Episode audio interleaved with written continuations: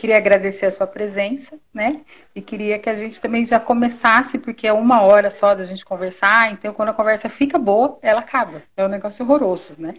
Então, assim, é, eu queria, quero que você fale é, um pouco de você, um pouco dessa, dessa sua trajetória, né?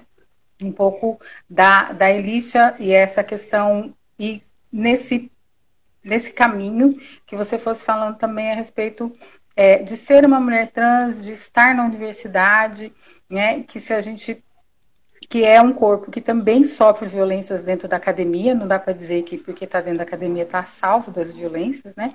Eu queria que você falasse um pouco sobre isso e aí a gente vai emendando outras coisas pelo caminho.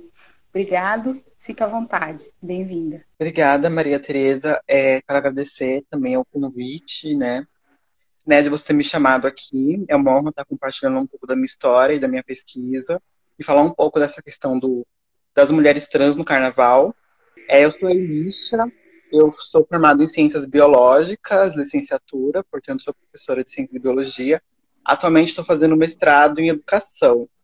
E a minha trajetória é uma trajetória de bastante luta e resistência, né? Para eu chegar na universidade foi um caminho bem difícil, né?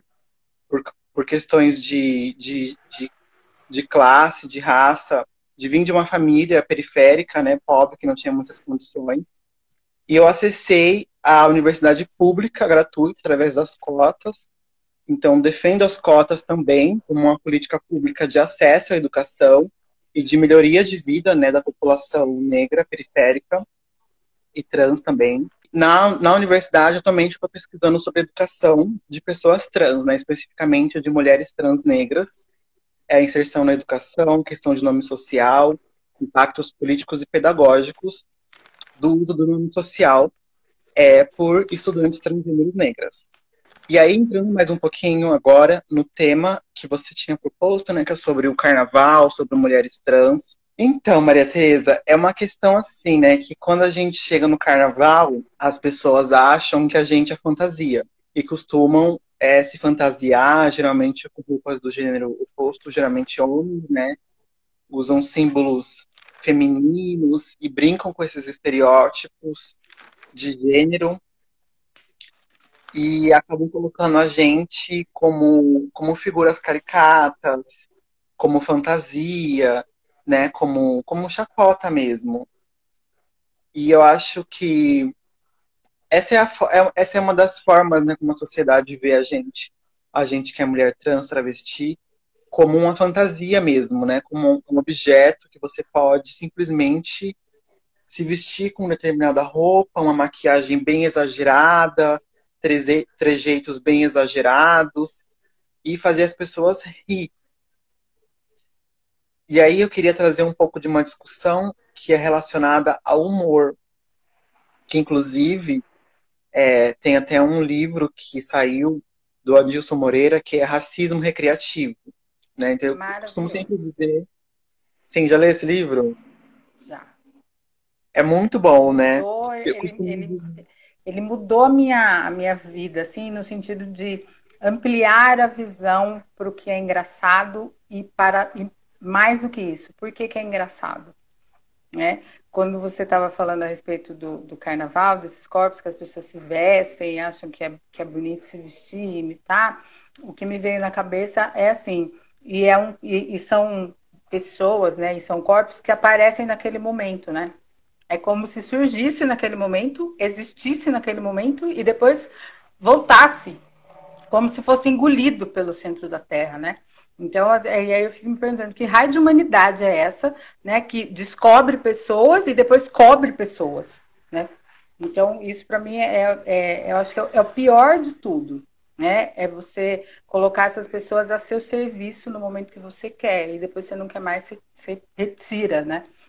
Então, eu acho que isso para mim também é, é, bem, é bem complexo, assim, é bem desumano até é desumano porque coloca a gente nesse momento, né? O carnaval, ele revela muitas coisas, né? As pessoas se expressam de várias formas, né?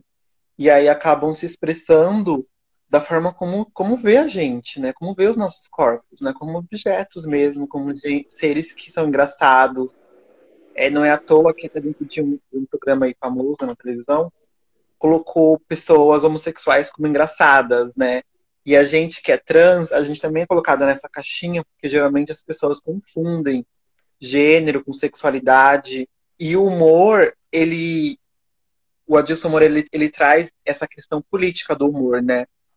Porque para ele, o humor, ele é um momento de fazer as pessoas rirem, né? Evoca, traz uma evocação de memórias, brinca com símbolos e tem toda aquela coisa. E é, uma, é um momento de uma relação social, né? Porque sempre está relacionado com é, relações sociais, onde as pessoas se encontram e esses encontros podem ser um momento de riso, de felicidade.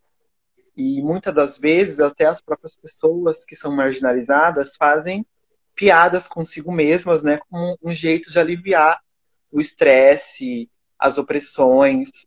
O humor, ele vai ele, o humor, quando ele é racista, quando ele é, quando ele é transfóbico, tem um objetivo, né? Que é de, de marcar as relações de poder, marcar as relações sociais através de algo simples, que é, que é o humor, que é a risada, que é a piada. Então, é muito mais do que, que só rir, né? Muitos humoristas que já foram muito criticados por fazer blackface, transfake, eles dizem que é só um trabalho, que é só uma piada, ou que às vezes não tem pessoas trans qualificadas para fazer esses papéis, né? E isso, isso são microagressões que a gente vem sofrendo, é, porque roubam o nosso o nosso trabalho, né? Pessoas trans que poderiam estar ali fazendo papéis de atores, de atrizes, e que não, e que não têm essa oportunidade de trabalho, porque as pessoas cis, cisgênero, tendem a, a se fantasiar né, da gente, e isso é muito prejudicial para nossa comunidade, porque aí entra aquele estereótipo de que travesti é homem com roupas femininas, que é muito comum acontecer, e fora isso, não dá oportunidade de trabalho para gente, não dá oportunidade de visibilidade, de representatividade. E isso é, é muito, um... é muito prejudicial para gente. Tem um documentário na Netflix que fala a respeito disso. Eu vou, eu vou, a gente, enquanto a gente foi conversando aqui, eu vou procurar o nome do, do documentário. Mas ele fala exatamente da trajetória dos atores é, trans em Hollywood. E aí e ele faz uma trajetória assim dos primeiros filmes, lá nos filmes preto e branco, né, quando é, esses atores, normalmente homens travestidos de mulheres, eles tinham essa característica engraçada, meia, meia caricata, e é, e é, um, é um documentário muito interessante, que faz colocações muito interessantes. Essa questão é, da empregabilidade, né? E, e uma outra coisa assim, que cai por terra esse discurso de que você não tem atores nem atrizes trans que tenham talento suficiente para fazer determinado papel. Eu vou procurar aqui o nome do documentário e aí depois eu falo. Mas é muito importante isso que você está falando. Sim, porque a gente tem, tem pessoas trans que são extremamente qualificadas para fazer papéis em novelas, filmes, teatros, mas não tem a oportunidade de trabalhar nesses papéis, nesses personagens, justamente por, pelo preconceito, né? Pela falta de oportunidade de trabalho. E aí, atores cisgêneros roubam os nossos empregos e ainda por cima é, ganham dinheiro em cima da, do, do estereótipo, né? Dessa reprodução desse estereótipo do que é a mulher trans, do que é o homem trans, do que é a nossa comunidade, e, fazendo uma análise cultural né, da, das, dos programas que tem no YouTube, na televisão, a maioria faz chacota com a gente, né? Muitos, tem uns programas de televisão, principalmente da Rede TV, que eles fazem, tem vários programas, tem um que é assim, eles colocam várias mulheres e aí o telespectador é convidado a identificar qual é a mulher trans. Bizarríssimo, sabe? E aí ficam brincando com esses estereótipos, sabe? De seio, peito, é, largura do ombro. E, e fazem esse jogo para saber. Aí fica naquela tensão, quem que é a trans, quem que é a trans, quem que é a trans. Outros blocos desses programas é, ficam atraindo homens na rua para, por exemplo, assistir show de striptease, e aí na hora que o homem chega lá, é uma mulher trans, aí o cara sai super irritado, às vezes começa a fazer uma briga, sabe? E aí sempre coloca a gente nesse lugar da chacota. Né? Outros programas que fazem, até, até mesmo na Rede Globo, no Torre Total, teve aqui personagens que fazem blackface, né? Homens cisgêneros fazendo blackface, com roupas femininas, é, simulando uma travesti negra pedinte no metrô, sempre com esses estereótipos extremamente racistas, é, transfóbicos, né? Porque transfobia e racismo andam juntos, até porque a grande maioria das travestis que são assassinadas no país são negras, né? A maioria das estatísticas são as negras que estão liderando é, essas estatísticas, infelizmente. Inclusive, infelizmente também já ouvi em muitas discussões de movimentos, até de movimento negro, infelizmente, dizendo que transfobia é pauta secundária, ou que não tem nada a ver com racismo, que racismo e transfobia são totalmente diferentes. E não são, né? Até porque eu não sou negra hoje e amanhã eu sou trans, e depois de amanhã eu sou estudante, e depois de amanhã eu sou pobre, e depois de amanhã, sabe? Eu vivo tudo isso ao mesmo tempo. Tudo isso marca o meu corpo, né? O corpo da gente que é trans ao mesmo tempo. Então não dá para separar. É, isso foi racismo, isso foi transfobia, né? Foi tudo junto, ao mesmo tempo. E o humor, né? Voltando um pouquinho mais do humor, ele tem esse, esse lado. Quando o humor é transfóbico, quando o humor é racista, ele tem esse lado de trazer é, de trazer à tona o que as pessoas pensam sobre qual é o nosso lugar na sociedade e sempre utilizando esses, esses símbolos, né, os símbolos femininos, né, a maquiagem, a roupa, o sapato, os trejeitos. E aí quando a gente fala de, de, de racismo, usando sempre estereótipos, né, a cor da pele, o blackface, os lábios grossos, ou seja, atribuindo um valor moral a uma característica física, a um símbolo de gênero, né, tentando naturalizar essas posições subalternas, porque sempre entre essas piadas, dentro desse humor, a gente é vista como exagerada, como muito sexualizada, sempre vista numa num personagem controverso, ambíguo, a gente é sempre colocada nessa posição animalesca mesmo, né? Bem sexualizada. Então, o, o Adilson Moreira, ele foi importante para mim na minha leitura, né? Para eu conseguir ver dessa forma, né? Porque eu sabia que existia essa, essa tensão das piadas, né? Sempre a gente sendo. Muitos lugares que eu ia, as pessoas riam de mim, das minhas amigas, sempre fazendo piadas, né? Até mesmo dentro da minha família às vezes grupo de amigos faziam piadas assim, sem ter essa noção de que essas piadas elas marcam um lugar social, né? E marcam também uma moral da gente, como que a gente é vista, que a gente é valorizada nessa sociedade. Eu levantei aqui rapidinho porque eu fui pegar o livro. Ai, também tá aqui na minha prateleira. Não sei se você consegue pegar o livro, porque é, acho que é um negócio que as pessoas precisam ler. Esse é um dos livros que tem que ser de cabeceira, né? para é. as pessoas que, que gostam de dizer que são antirracistas, que são eles, né, que, que são anti é, tantas coisas, né, que são é, contra a transfobia e que se desconstroem, e esse discurso que a gente está acostumado a ouvir hoje em dia, principalmente no movimento feminista, esse livro é, é livro de cabeceira, né? Aí tem o, o Peruíbe Litoral, underline litoral, ele está falando essa fa falta de respeito já está instalada na TV há muito tempo. A TV vai precisar de mais 30 anos para aprender. Tomara que ela comece, né? O, o, o legal de, de, aprender é que a gente precisa começar a aprender. É, Elite, eu queria que você falasse um pouco dessa sua trajetória na universidade. Na universidade? Eu entrei na universidade em 2013, lá na FURG, que é a Universidade Federal do Rio Grande. Eu entrei logo bem cedo, assim, com 17 anos, e eu comecei a fazer biologia. Nessa época, eu não era assumida, por quê? Antes disso, eu tentei me assumir. Assumir assim, né? Acho que eu nunca me assumi mesmo. É, porque quando eu tinha 13 anos, que é essa época da adolescência, né? Pra mim já era muito natural. É, eu sempre ser muito feminina, eu pegava minhas roupas masculinas, eu mesma apertava, sabe? Para ficar bem ajustadinha, bem apertadinha. Usava lápis de olho, gloss, assim, aquela coisa meio emo na minha época. Então, para mim, foi muito natural, assim, né? O que aconteceu e que uma amiga minha, Tara, não sei se ela tá aqui agora, acho que ela comentou. Maravilhosa, ela tá aí. Perfeita. Ela sempre fala que o problema não é a gente, né? É a forma como a gente é vista pelas pessoas. Então as pessoas começaram a ver que tinha algo de errado comigo, né? Que eu era muito afeminada demais da conta e que eu precisava corrigir aquilo. E aí eu não consegui me assumir de fato, né? Até mesmo por causa da ignorância da minha família e não saber o que é transexualidade, é, ter uma visão meio religiosa, né? Não que a minha família foi extremamente violenta, né? Não quero dizer isso.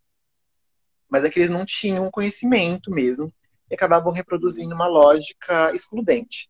E aí eu tive que viver presa, né, dentro do armário durante todo o ensino médio. E aí para mim, eu sempre tive na minha cabeça que eu tinha que estudar e sair de casa para viver a minha vida. Porque só a educação que ia conseguir me dar alguma perspectiva de vida.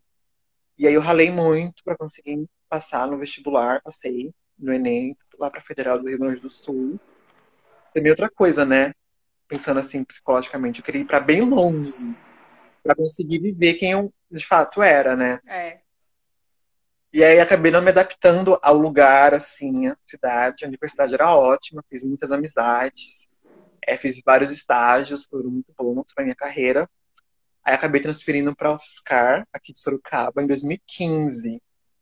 E aí foi aqui em Sorocaba que eu comecei a viver plenamente quem eu sou hoje. Enquanto mulher trans. É... E na universidade, o que posso te dizer? A única disciplina assim, que eu tive contato com debate sobre gênero foi numa disciplina de psicologia da adolescência e aprendizagem, que eu fiz com a professora Vivi. E debates raciais, eu não me envolvi na universidade, na disciplina nenhuma abordou isso, nenhuma. Tinha algumas outras disciplinas que eu poderia fazer com outras professoras, mas eu só fui saber disso quando eu já estava formada, né? E na universidade eu participei como estagiária, que eu sempre fui bolsista, né? Sempre dependi de bolsa, auxílio, ainda mais porque eu estudei em tempo integral, então eu não tinha tempo para ter emprego, né? Sim. E para você ter estudar integralmente, você precisa ter apoio, geralmente é dos pais, né, que as pessoas têm. E a minha mãe, enquanto empregada doméstica, não tinha condições de me, de me bancar, então sempre, sempre tive que fazer depender de bolsa da universidade.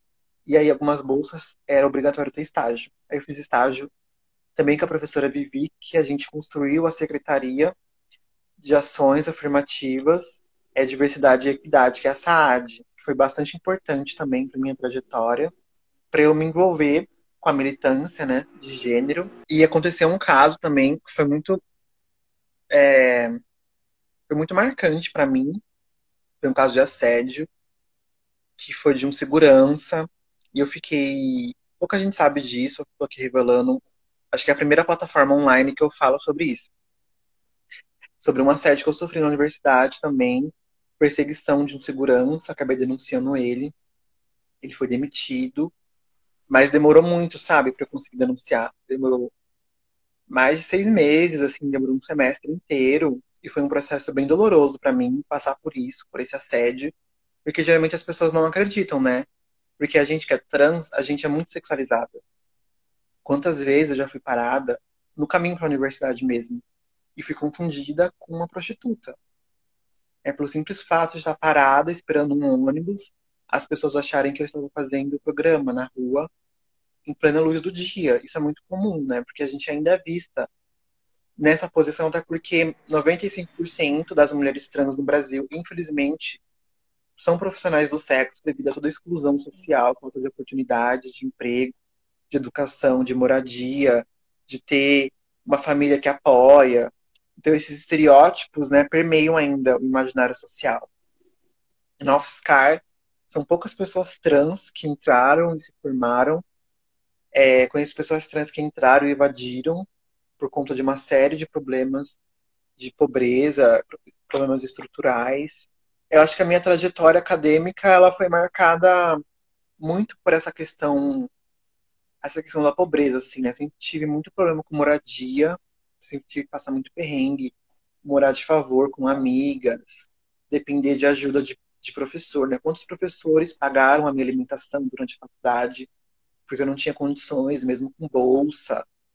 Então a gente precisa falar também de permanência na universidade, né?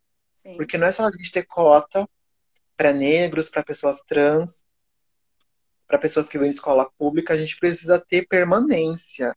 E essa permanência, ela precisa ser até o fim, né? Quantas vezes eu tive que, que, que me humilhar para as assistentes sociais, infelizmente. Né? Todo ano tendo que provar que eu precisava da bolsa e muitas vezes tendo que me humilhar para conseguir a bolsa, né? E porque muitas vezes a gente é vista como oportunista, Maria Teresa. Infelizmente, a gente é visto como oportunista, como alguém que só quer a bolsa para ficar sem fazer nada, sabe? Como eu falei, fazer um curso integral era muito difícil conseguir emprego, né? Conciliar. É. Então, a duras penas consegui concluir a faculdade, né? E fiz meu TCC sobre sobre pessoas trans, né? Como eu fiz biologia, eu queria fazer um debate da biologia, né? Porque a, gente, a biologia sempre é usada como argumento, né? Do tipo assim, ah, você não é mulher de verdade, porque você não tem vulva. Ah, mas, ai, você não tem, ai, mas desculpa que você não tem peito, eu não percebi. Ai, não sei o que, sempre nesse nesse discurso, né? E mesmo as mulheres trans que fazem a cirurgia de redesignação, isso não significa que elas são aceitas na sociedade, né? Porque esse discurso de que mulher de verdade tem vulva, aí você vai lá e faz a vulva. E mesmo assim você não é aceita na sociedade, né? Então, esses, essa, esses marcadores biológicos são usados para colocar seu corpo nessa hierarquia, né? E aí muitas vezes, muitas feministas, muitos grupos não percebem que a gente a gente sofre do mesmo sistema, né? Do mesmo sistema patriarcal que incide sobre as mulheres cis, porque elas têm determinada biologia, vai incidir sobre as mulheres trans também, né? Porque a gente tem determinada biologia também, determinados marcadores sociais. Então, o mesmo sistema que atinge você enquanto mulher cis negra me atinge também, de acordo com as nossas especificidades, né? Então a gente está sempre juntas na luta, a gente não está separadas né? E aí eu fiz meu TCC sobre sobre esses diálogos e confrontos entre as ciências e a história de vida de homens trans e mulheres trans na cidade de Sorocaba, e foi muito importante para minha formação como pesquisadora, né? E também para trazer as histórias das pessoas trans para o registro histórico mesmo, né? Porque a gente é muito apagada da história. A gente é muito apagada é, enfim, de tudo, né? A gente não tá, a gente não tá nos livros didáticos, a gente não tá nos livros de história, a gente não tá é, sendo bem representada, né, na mídia e por aí vai, porque justamente querem colocar a gente como pessoas que surgiram agora, né? Pessoas que, que surgiram de repente, assim, puf. Pessoas trans surgiram, quando na verdade a gente tá aí na história, né, há muito tempo. É, quando você fala é, que nós estamos, que nós sofremos opressão, o, o, nosso opressor é o mesmo, né? Que é, é o patriarcado. E mesmo para mulheres, para mulheres cis, né? Para mulheres brancas e mulheres cis, elas também são apagadas da história. É claro que tudo guardado à sua devida proporção, né? Mas todas nós temos o mesmo opressor. E na medida que a gente mesmo vai hierarquizando, né, quem é mais apagado, quem é menos apagado, quem é mais importante, quem sofre mais, a gente vai deixando a nossa luta mais enfraquecida. Porque se eu não estiver muito enganada, é, eu não tenho certeza se foi a Audre Lorde, mas algumas dessas autoras aí fodonas disse que a gente não pode hierarquizar é, as, as opressões. Porque na medida que a gente hierarquiza as opressões, a gente deixa de atender à especificidade daquela pessoa. É como se eu dissesse, ah, mas eu sofro mais porque eu não tenho com quem deixar meu filho. Mas a outra vai dizer, não, mas eu sofro mais porque eu sou gorda. E aí a outra vai dizer, eu sofro mais porque eu sou trans. E a outra vai dizer, eu sofro mais porque eu sou sapatão. E aí a gente vai ficar nessa nesse círculo de quem sofre mais e quem vai ganhar com isso é o patriarcado, quem vai ganhar com isso é o capital, né? E a gente vai ficar se degladiando. Então, essa é uma discussão que eu percebo no movimento feminista com muita força. Né? Quando, você, quando você levanta essa discussão, mas espera aí, eu sou, eu sou negra, eu tenho uma outra necessidade. E aí vem você e fala, eu sou trans, eu tenho uma outra necessidade. Esse movimento feminista branco, ele para e aí ele fica olhando para você com aquela cara, tipo, hum, elas estão vindo aqui para bagunçar o meu sistema.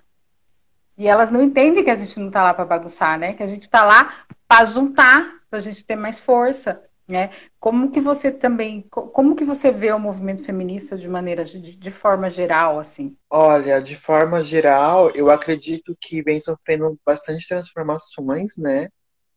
E também tem muitas pessoas que rejeitam.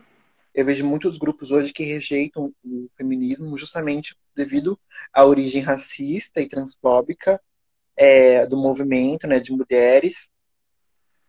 E aí eu gosto tá a, a Sojourner Truth, eu não sei se você ouviu falar Sim. dela, Sim. que ela tem é, uma fala muito forte, né, sobre se não sou eu uma mulher, porque enquanto as mulheres brancas lá nos Estados Unidos estavam tentando lutar pelo direito ao voto, e aí elas argumentavam assim, né, tipo, até os homens negros votam, por que que nós, mulheres brancas, nós não podemos votar? E aí, sempre nesse discurso racista, né? Colocando as pessoas negras como inferiores. E a Sor Johnny Truth, ela vem e fala assim: Mas não sou eu uma mulher também, né? Que pariu sete filhos e viu eles sendo vendidos para a escravidão. Né? Ela também não era uma mulher.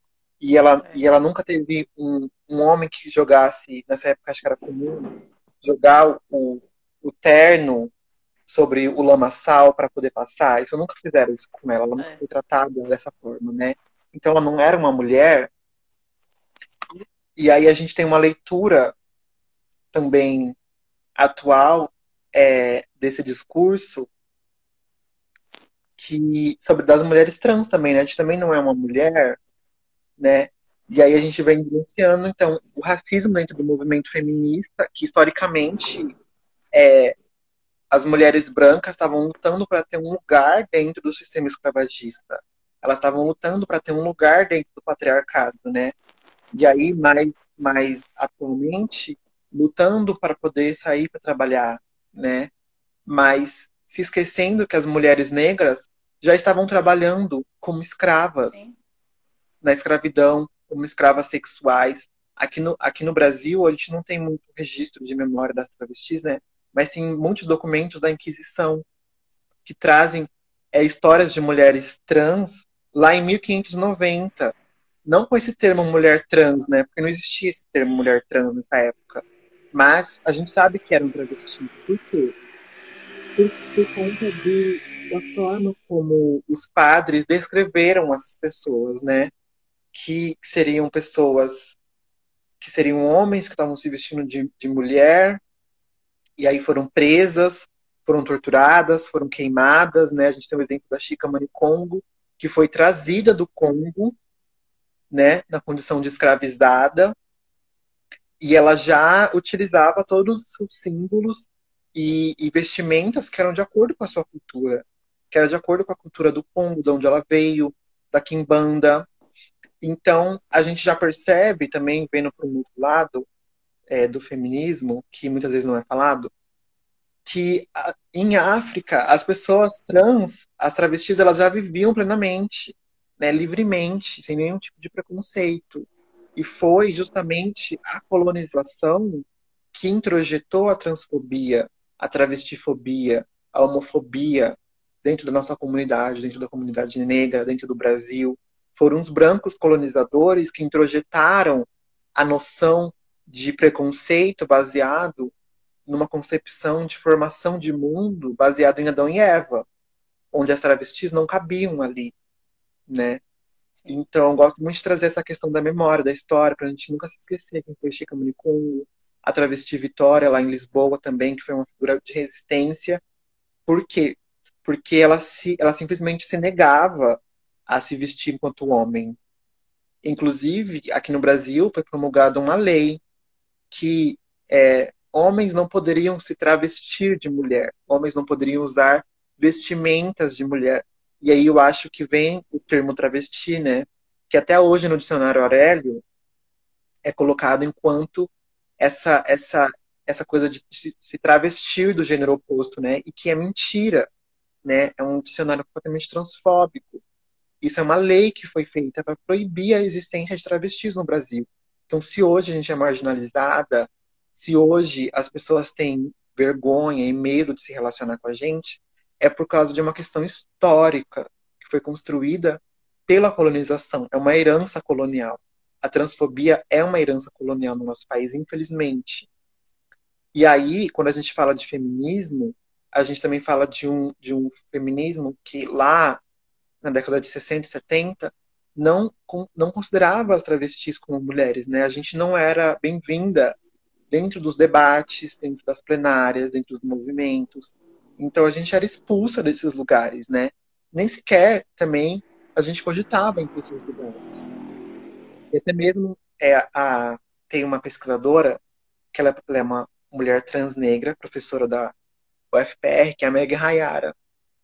E ela traz essa questão também de num artigo chamado Por que você não me abraça? Que ela também discorre sobre a invisibilização das pessoas trans negras dentro do movimento negro, porque nessa época a gente não era aceita no movimento feminista, no movimento negro, nem no movimento homossexual a gente era aceita.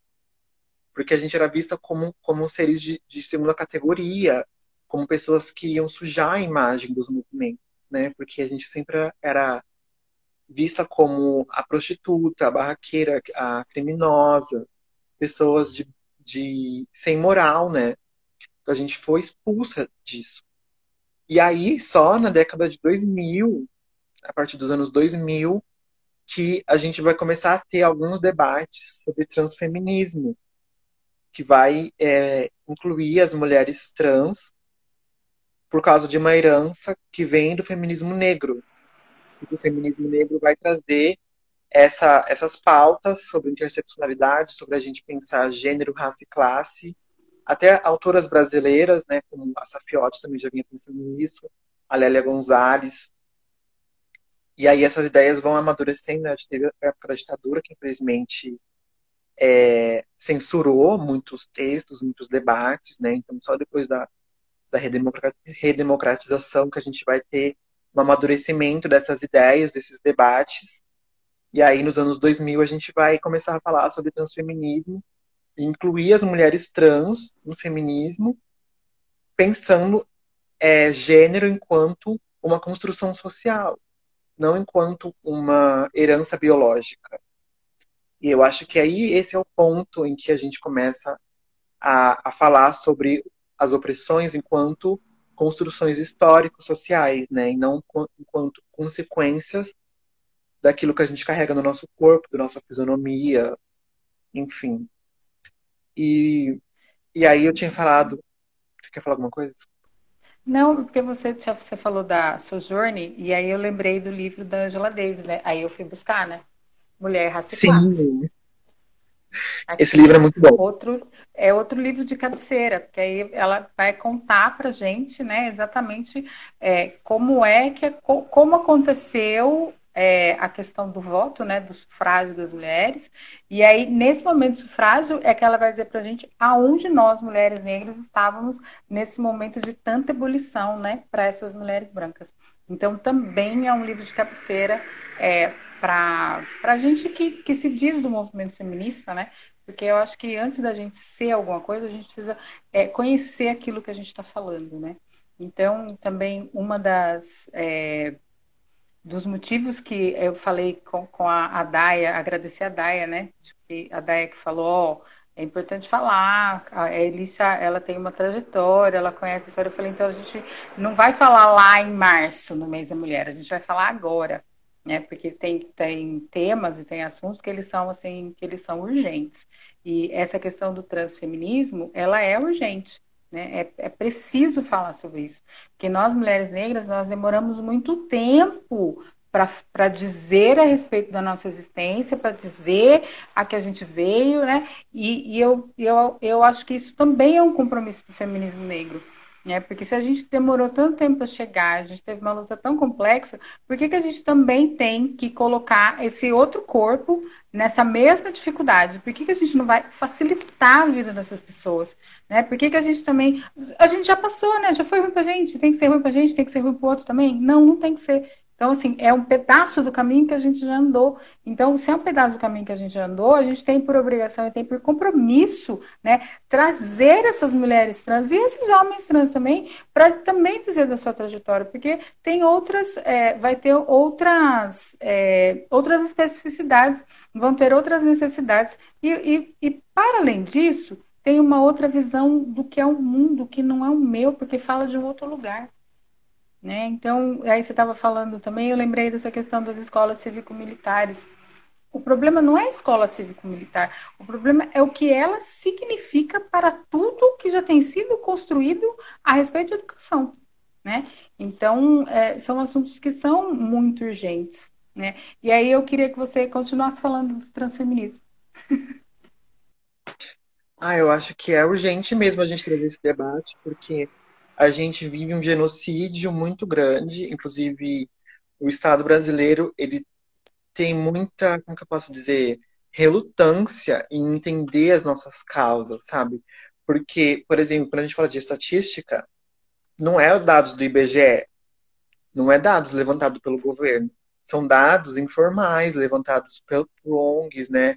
A ANTRA, que é a Associação Nacional de Travestis Sexuais, está fazendo esse trabalho principalmente através da história oral, do boca a boca, de saber quem morreu, quem não morreu, notícia de jornal, que infelizmente a maioria ainda coloca o nome que não é o nome da pessoa, lá desrespeita o nome social, desrespeita o nome de registro.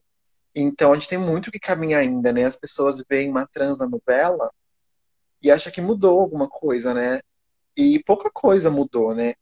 É claro que teve mudanças e essas mudanças, elas não foram dadas de graça elas vieram de acordo com a luta de muitas travestis que deram a cara ao tapa, que morreram para que pessoas como eu hoje tivessem a oportunidade de estar na universidade.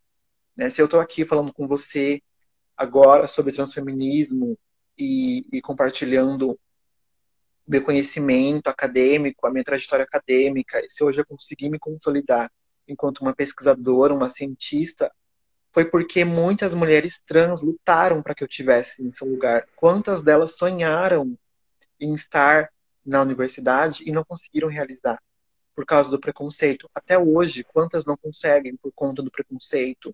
Universidades que não aceitam ainda o nome social, não conseguem se adaptar a, a uma coisa tão simples que é o nome, né? O nome, o que, que é o um nome pra gente, né? Tem, pra, tem, tem gente aí que nunca parou para pensar assim, o que é o desrespeito ao nome. A gente que é trans, a gente tem o nosso nome desrespeitado, uma coisa tão básica, né? O modo como a gente se, se coloca na sociedade é desrespeitado. Então, o que a gente tem hoje de direitos foram conquistas dos movimentos sociais, que sempre estão em constante ameaça, né? A Daya, uma vez a gente fez uma live juntas, né? A Daya é super maravilhosa. E ela falou sobre essa questão da vizinhança da morte, a vizinhança do medo, da gente sempre estar tá com medo, sempre estar tá vigilante por conta dessas opressões, né, que sempre tentam esmagar a nossa vida. E o transfeminismo, ele vem justamente para colocar em xeque essa sociedade que é binária, que coloca como única, única possibilidade de vida você seguir dois caminhos ou você é homem ou você é mulher, baseado ainda no seu dado anatômico. Quando na verdade a gente pode ser outras coisas para além disso, né? Tem pessoas que são intersexuais, tem pessoas que são, que são transgênero, ou seja, são pessoas que fogem da norma, do padrão do que é homem e do que é mulher, nessa norma genitalista, né, binária, do que a gente chama. Mas aí a sociedade inteira é estruturada no binarismo, né? Porque você vai pensar no direito. Você tem que ter um documento que, que é de acordo com o seu, com seu gênero, com o seu sexo biológico, porque senão você não acessa determinados direitos. Quando você vai no médico, o médico só entende um corpo que é masculino, feminino, aí você não consegue pedir exame porque não bate no sistema. você não consegue ir no médico porque o médico só entende que existe heterossexuais cisgênero. Então, se você é LGBT, você não consegue um atendimento de acordo com suas especificidades, né? Então, a sociedade inteira ela é baseada na norma binária. Então, o transfeminismo ele vem para questionar justamente isso. Né? E quando a gente questiona o binarismo de gênero, isso beneficia toda a sociedade, né? Porque quando a gente fala de norma de gênero, ela atinge todo mundo, não só a gente que é trans, né? Não só eu que sou trans é, sofro opressão de norma de gênero, todo mundo sofre, né? As feministas estão aí para dizer também, né? O que as normas de gênero significam para elas. E os homens também, a masculinidade tóxica. Então, quando a gente questiona o binarismo de gênero e a cisgeneridade, é justamente para pensar num novo marco civilizatório onde a gente não tenha que se adaptar a essas normas que são opressivas para a gente, né? Eu acho que o transfeminismo ele tem esse papel de questionar a binariedade, a cisgeneridade, é sempre também, nunca a gente pode esquecer que a gente está num contexto, né, pensar a totalidade. Então, é, tudo isso é para manter uma desigualdade econômica dentro de um sistema capitalista, racista, patriarcal. Então, são todas essas estruturas que precisam ser questionadas e derrubadas. É, e na medida que a gente vai é, questionando né, essa questão do homem e da mulher, e é só isso que você pode ser nessa vida, a gente também questiona é, as, as relações pautadas na heteronormatividade, né? Porque eu acho que é tudo faz parte da mesma caixa. Tá tudo na mesma caixinha. Uma coisa vai puxando a outra, é que nem um trem, né? Uma coisa vai puxando a outra. Então, quando a gente também é, fala a respeito das relações heteronormativas, é o peso dessas relações, inclusive nesses corpos que divergem da binariedade, né? Porque às vezes eu vejo muitos casais, né?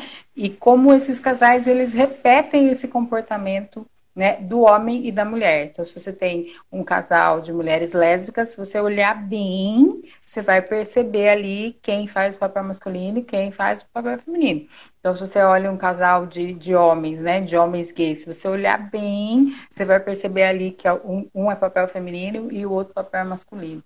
Né? Então, na medida que a gente vai questionando esses papéis, a gente vai tendo, inclusive, condição de ter relações mais saudáveis, né? Porque são relações pautadas no que nós somos, né? De como nós nos apresentamos para essa, essa sociedade. Sim, é, acaba permeando toda a nossa vida. E para a gente que é mulher trans, né, é sempre um papel de muita solidão afetiva, mas ao mesmo tempo a gente é muito sexualizada e muito procurada, né? Inclusive por casais, até é, homens que não, não têm coragem de assumir relacionamento conosco e acabam sempre fetichizando, né? Colocando nesse lugar só do fetiche e com medo, com vergonha de assumir relacionamento, né?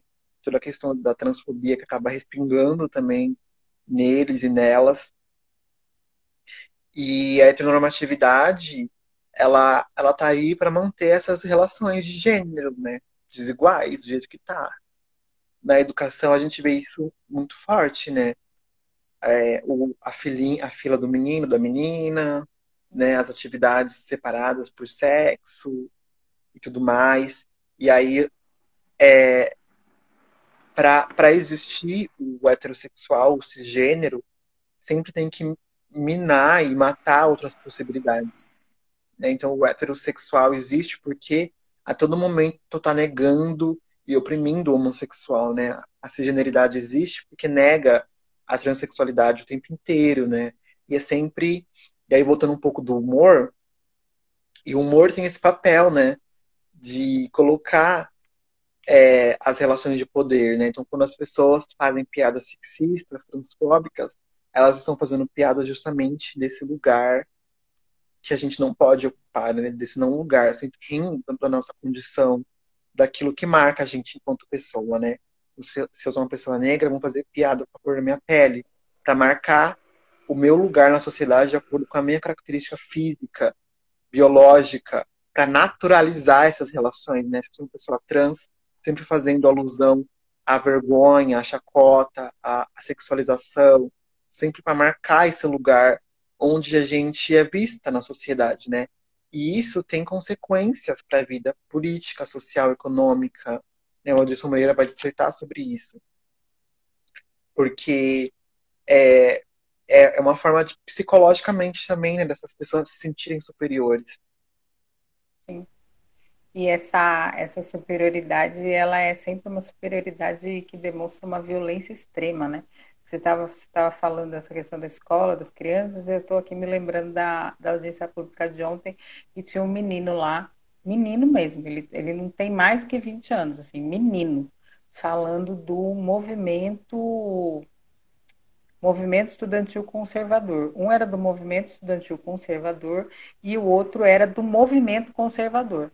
Né? E aí eu fiquei, eu, é, essa cara aí, essa cara era a cara de todas as pessoas quando ele começou a falar. E aí eu, eu tava aqui em casa hoje, é, limpando casa, né? Porque na pandemia hoje a gente está trabalhando, a gente está cuidando de filho, hoje a gente está limpando casa. Então eu estava no momento limpando casa.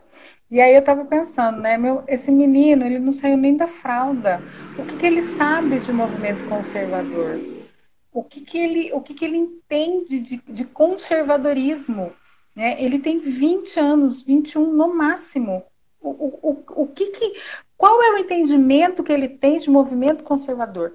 Eu achei, eu achei tão eu achei contraditório, né? Talvez por, porque a gente pensa num, né, num jovem de 21 anos, ele está naquele momento de ferveção na vida, né?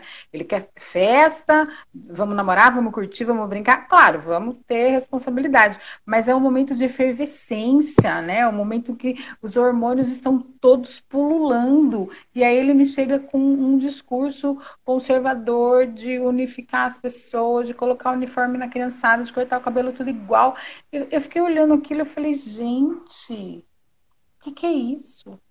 Que mundo, é, que mundo é esse? Eu não quero viver nesse mundo, eu também não quero que meu filho viva nesse mundo.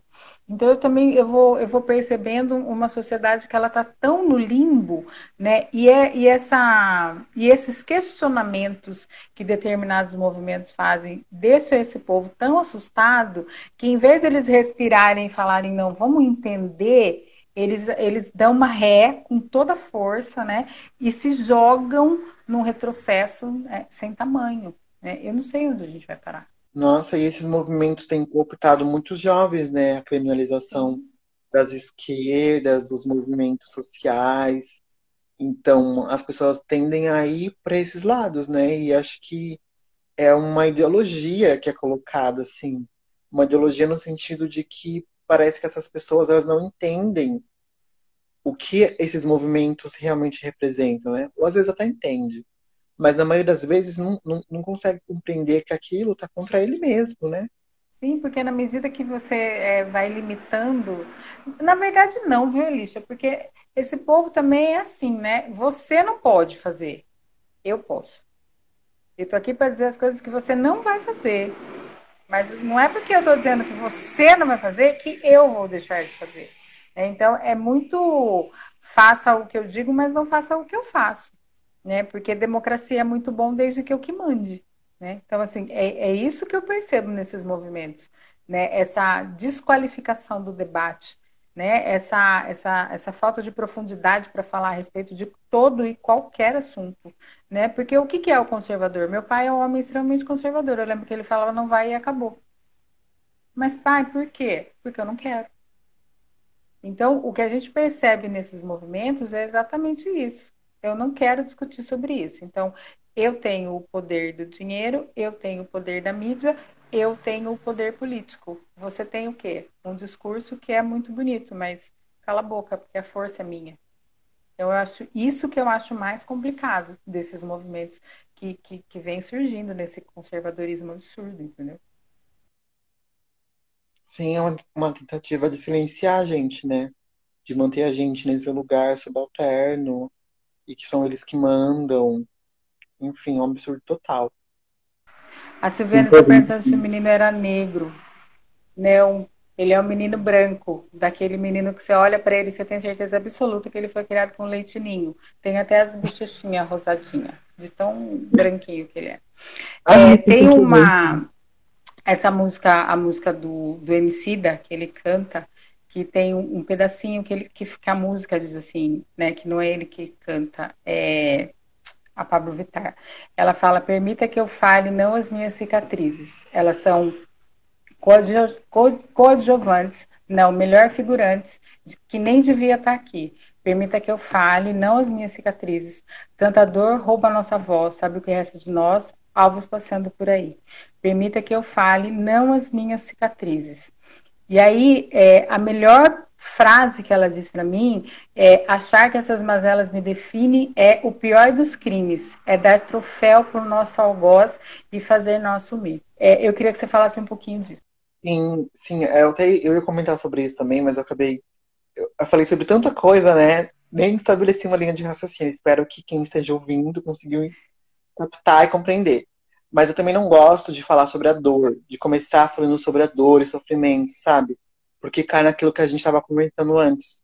Eu sofro mais porque eu sou trans, você sofre mais porque você é negra, aí eu sofro mais porque eu sou trans e negra. Aí eu sofro mais porque eu sou negra e mãe solteira e gorda. Enfim, eu acho que fa falar da dor e do sofrimento, eu acho que é importante em determinado momento, mas não dá pra gente falar de desigualdade a partir da dor, porque cai justamente nessa hierarquização de sofrimento, sabe? E a gente não é só as dores que nos compõem, né? A gente também tem as nossas resistências e as formas que a gente, que a gente encontra de viver nesse mundo, né? Seja na arte, né? Por exemplo, a Pablo Vittar, o Emicida, é, a Daia, seja, seja de outras formas, né? Na academia, nos movimentos sociais, na busca por, por igualdade, enfim. A gente tem tantas outras coisas que nos compõem, né? A gente não é só essa cicatriz mesmo. Eu acho que só falar da dor é um lugar que tem que ter muita cautela, assim, pra gente não cair nessa, nessa competição de quem sofre mais, quem sofre menos. É, e eu acho que hoje em dia a gente já pode é, deixar cicatrizes nesse lugar de coadjuvante, né? Se a gente olhar para a Erika Hilton, ela teve 50 mil votos numa cidade como São Paulo, então isso já é uma, isso já é uma vitória, né? Isso tira, tira, gente, tira. É... Quando eu falo a gente, eu não tô, eu não tô usando o seu lugar de fala, mas eu, eu falo a gente no sentido do sofrimento né? Então, é, vai tirar a gente desse lugar de que a gente só sofre. É verdade, a gente sofre, mas, velho, a gente faz coisa pra caralho, né? E assim, eu vejo mulheres trans fazendo coisas assim fantásticas. Eu vejo a Tara, meu, a Tara faz tanta coisa. Como assim você vai ficar falando só que essa mulher sofre? Não, né? Eu, eu converso aqui com você é, eu, eu sinto assim essa potência assim de que eu estou na universidade, sabe, sabe lá o que é estar na universidade, né? Eu sou formada, eu estou no mestrado e eu caminho por esse lugar. Então eu acho que é, são, são trajetórias e são corpos que eles não têm que aparecer só no carnaval. A gente não pode olhar para esses corpos só no carnaval. A gente tem que olhar para esses corpos o e valorizá-los o ano inteiro nas suas potencialidades. É que eu lembro que isso foi uma das coisas que a gente falou. Ah, a gente vai falar do quê? Porque eu quero falar das potencialidades desses corpos. Porque eles são corpos potenciais como todos os outros. Sim, exatamente. A gente não pode ser só vista no carnaval como é, o estereótipo de mulata o estereótipo da travesti, né? A gente precisa ser visto o mundo inteiro porque a gente está aí criando a vida, né? E a nossa, e a nossa forma de criar vida, de viver, é muito invisibilizada e sempre inferiorizada, né? Então a gente precisa celebrar, sim, a nossa vida e acreditar nas nossas potências. Com certeza. Querida, queria dizer assim, muito, muito obrigada de você ter topado conversar com a gente.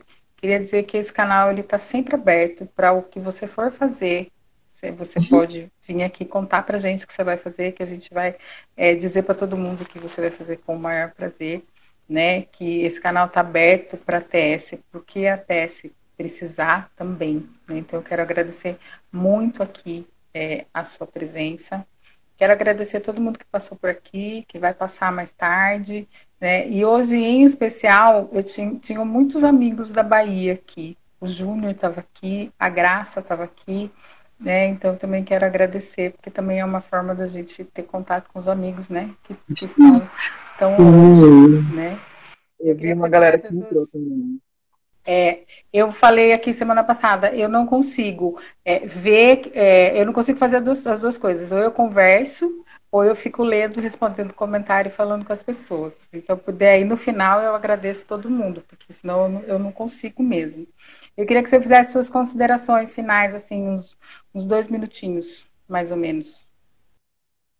Eu gostaria de agradecer o convite né, do projeto. Achei muito, muito importante mesmo né, a gente conseguir ter espaço para compartilhar as nossas experiências, as nossas vidas. E eu gostei do debate também. É, não sei se todo mundo que, que assistiu né, conseguiu acompanhar a linha de raciocínio. A gente falou sobre tanta coisa, né? É. E e é isso, assim, gente. Carnaval é uma época da gente festejar, celebrar sempre com muita responsabilidade. Saber que índio, mulher, é, indígena, mulher, trans, a gente não é fantasia, né? A gente não é piada. E é também a gente pensar, né, em quem que a gente, em quem que a gente se sente representada, representado, né? Porque acho que também, acho muita, muitas vezes as mulheres cis são comparadas com as trans, numa tentativa de chacota, né? Dizer, ah, você parece um traveco, você parece trans por causa da sua voz, sua maquiagem, não sei o que, não sei o que. E, e, perceber e começar a cortar essas pessoas, começar a questionar porque estão fazendo essas piadas. E, e, qual é o problema de se sentir representada por uma mulher trans, né? A gente tem a Erika Hilton como vereadora, a Erika Mandinha como deputada, e ela representa a gente, ela representa, elas representam nós enquanto mulheres, enquanto mulheres negras, enquanto mulheres trans, enquanto comunidade negra. Então a gente precisa começar a se reconhecer nesses corpos também. E dizer que foi muito bom estar aqui conversando com você, Maria. Querida, muito obrigada por ter vindo. Obrigada a todo mundo que passou por aí, tá bom? Um beijo. Todos, todas e todes. Viu, seu vereador? Um beijo. Um beijo, tchau.